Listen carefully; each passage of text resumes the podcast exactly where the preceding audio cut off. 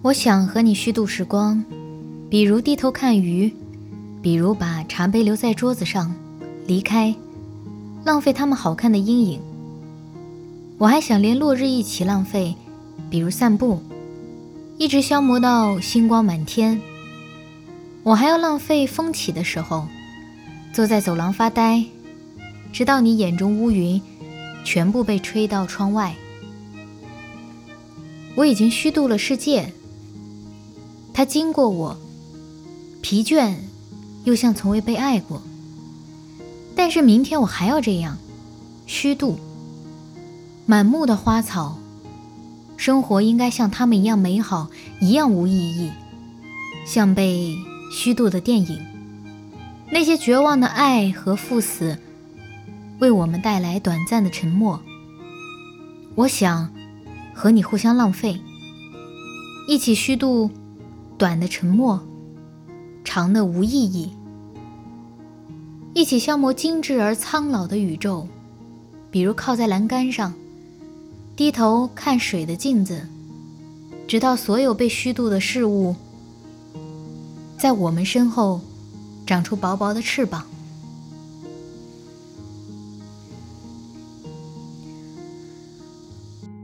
嘿，亲爱的陌生人，你好吗？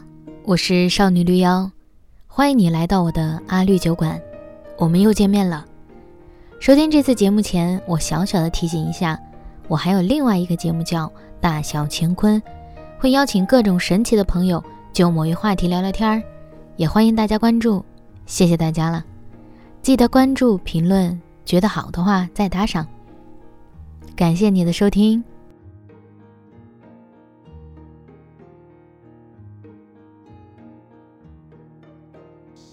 一开头就想献这么一首诗，而想到这首诗，竟然是因为在某个完全不相干的项目里需要用到一些诗。这种状况就显得挺奇妙的，我不明说，大家可以自行体悟。说起诗歌来，我觉得就数量来说，我并不是一个读诗歌很多的人，所以也就没有办法从质量上来评论一首诗歌的好坏。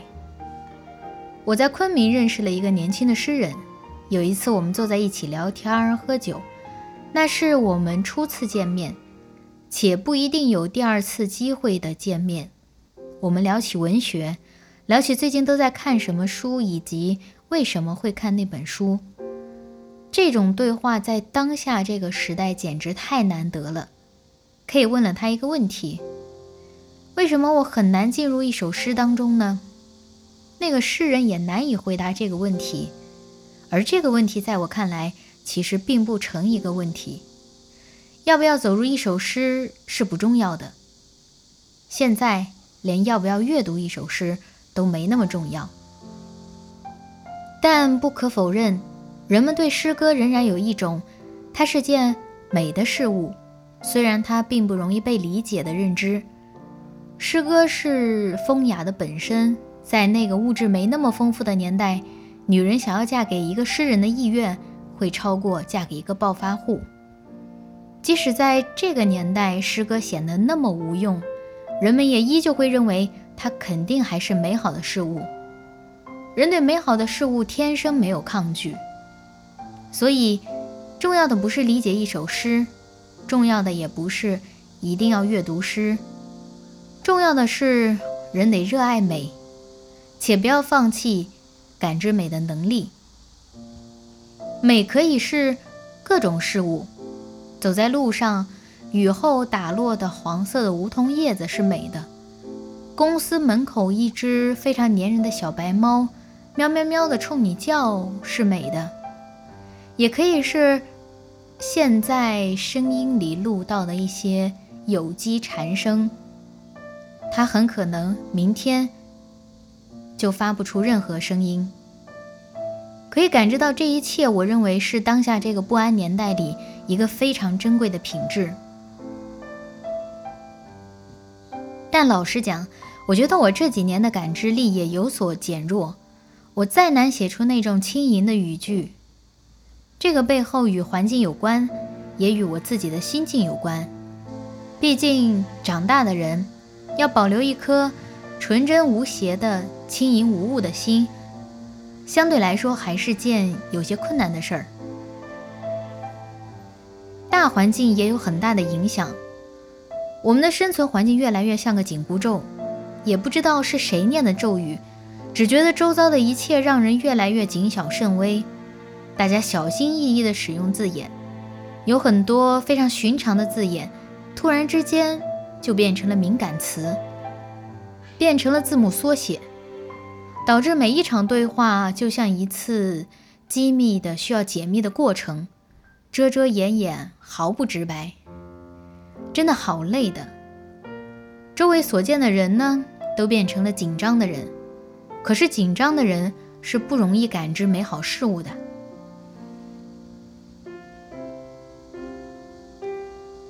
我其实多少也有点不喜欢“美好”这个词儿，但是又想不到这个词之外的代替物。可见，我们所需要学习的东西还有非常非常多。某天走在下班路上，我想起那天我面试的一个女生，她呈现出来的一种状态就是紧张，打不开，像一张握皱的纸。我尝试用一些方法让他变得轻松一点儿、开放一点儿，尽可能多的去表现自己的所长。毕竟当时的面试官除了我之外，还有更为严苛的两位。但老实讲，收效甚微，也罢。毕竟面试这种场合的时间太短，瞬间可以打开自己，可能只是很少人可以具备的、可以做到的事情。所以走在下班路上的时候，我想，接下来我的重点可能是要学会如何松弛。松弛是什么呢？我理解是轻松，不那么紧张，不那么绷着，淡然的，不争不抢，不急不躁，什么事儿都讲究一个徐徐，也就是慢慢的来。今年又有《乘风破浪的姐姐》可以看，可是老实讲。我觉得它没有前两年那么好看了，所以节目呢，我也就看一些片段，看个大概，了解下进度，仅此而已。但我依然会从中发现一些宝藏姐姐。说到松弛，我第一个想到的就是张强，五十四岁，永远顶着夸张到极致的爆炸头，在人群里是那么的张扬，却被他演绎的那么低调且张扬。这就很高级了。选人的时候呢，他闲庭信步，跟谁在一个队好像都无所谓，最好把自己淘汰，反正嘛，这就是一场游戏。直播的时候呢，他信马由缰，嘴打出溜滑，粉丝问问题，他就老实回答。听工作人员说这个东西不让说，那个东西不让说，他的小脾气就上来了，爆了几句粗口，虽是国骂吧。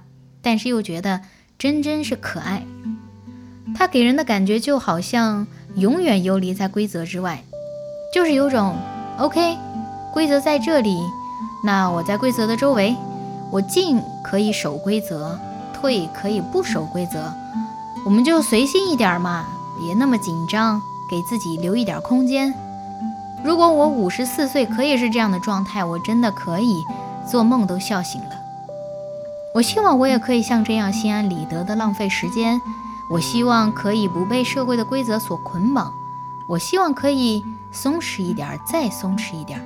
我希望可以真正的感受生活之美。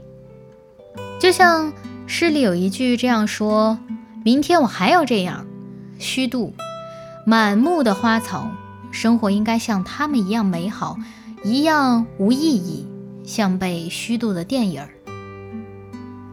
周六醒来，往窗外望去，我们现在住的房间有一个非常大、非常漂亮的窗户，一条粉红色的床单就在我们的窗前飘荡，背景是楼下的树。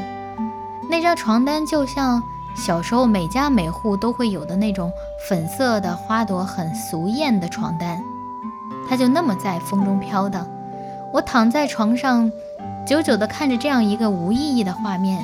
真的觉得一切都松弛下来，没有什么需要紧急处理的事情，没有什么是一定要追的，什么社会地位啦、社会身份啦、赚多少钱啦，瞬间土崩瓦解。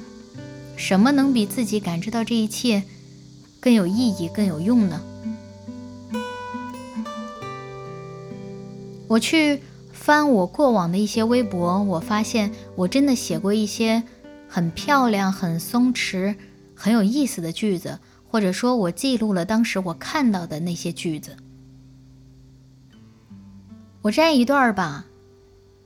有一句是这样的：难过的时候想变成鳄鱼，厌世的时候想变成臭鼬，睡觉的时候想变成考拉，沉思的时候想变成蓝鲸。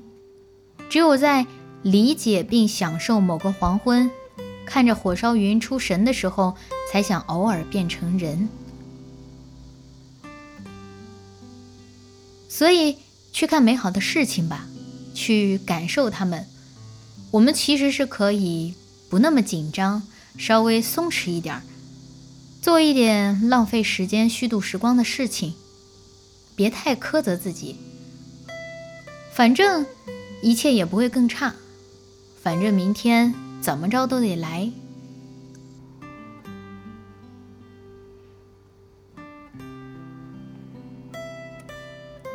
好了，今天的节目就到这里，感谢你的收听，祝你今天愉快。